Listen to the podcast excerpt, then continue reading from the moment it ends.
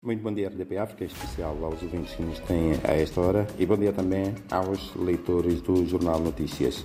Cá estamos, quarta-feira, para os títulos principais da edição do dia do Matutino. O abrir a edição 2 tem a ver com a tabela salarial única. A Comissão tem 15 dias para apresentar reajustes à tabela salarial única. É assim que está intitulada. Peço abrir o jornal. E, em detalhe, o novo modelo de pagamento do, dos ordenados aos funcionários públicos em Moçambique, introduzido no ano passado, ainda é objeto de reajustes, dadas as muitas inconsistências que têm sido detectadas e mesmo reclamações de vários grupos de funcionários e agentes de Estado. Ontem, em sede do Conselho de Ministros, o Governo deu prazo de 15 dias à Comissão de Enquadramentos no âmbito da tabela salarial única para apresentar propostas de correções que devem ser introduzidas no quadro da implementação deste documento. A tabela salarial única em Moçambique está em vigor desde julho do ano passado. Outros títulos de primeira página. O Presidente da República repudia ataques contra instituições no Brasil. Operadores queixam-se da concorrência desleal no setor do turismo. E o Governo recomenda reforço das medidas de prevenção da Covid-19.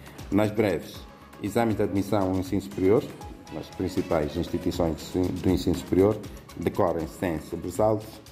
Restrições de energia até sábado em Maputo. Instituto Nacional de Segurança Social oferece materiais de construção a pensionistas. Chamadas. Negócios que florescem da ponte do Revue, é o tema principal do suplemento de Economia e Negócios. Preços voltam à normalidade no grossista de desempenho e Polícia da República de Moçambique defende celeridade na aposentação de agentes. Vamos às páginas interiores e para começar a rubrica semanal Cultura, ano para pensar no, sistema, no cinema e em espaços alternativos. É uma, vamos, uma reportagem que o Notícias traz uh, com a intenção de trazer aquilo que será o cinema, a perspectiva de que será o cinema ao longo do ano.